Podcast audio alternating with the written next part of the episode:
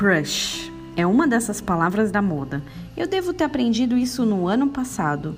Na minha época de adolescente, crush ou crush era só um refri mesmo. Mas modernamente, essa gíria significa alguém que você tem uma quedinha, talvez uma paixonite aguda. Se você quer se integrar ao mundo dos jovens atuais, é uma boa gíria para conhecer. E tem um homem que entende muito de crush.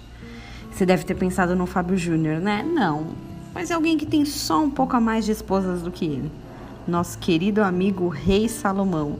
Ele foi pouca coisa mais longe.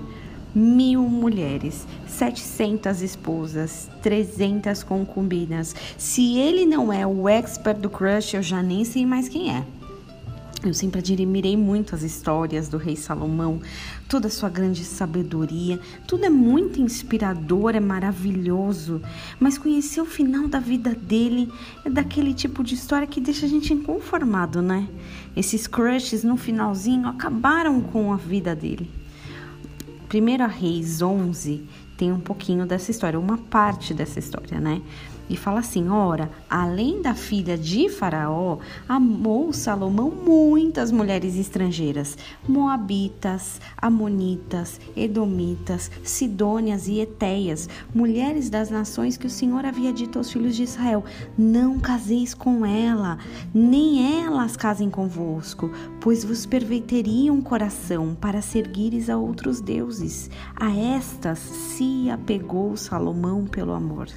O versículo 9 vem e complementa: O Senhor se indignou pela, pela idolatria de Salomão, porque desviara seu coração do Senhor, o Deus de Israel, que por duas vezes lhe aparecera.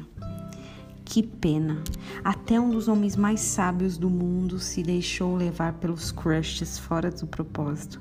Talvez nós, com tanto conhecimento da palavra, tão grande, tão grande sabedoria em tantas as coisas, acabamos de certa forma também tendo quedas demais por coisas ou pessoas.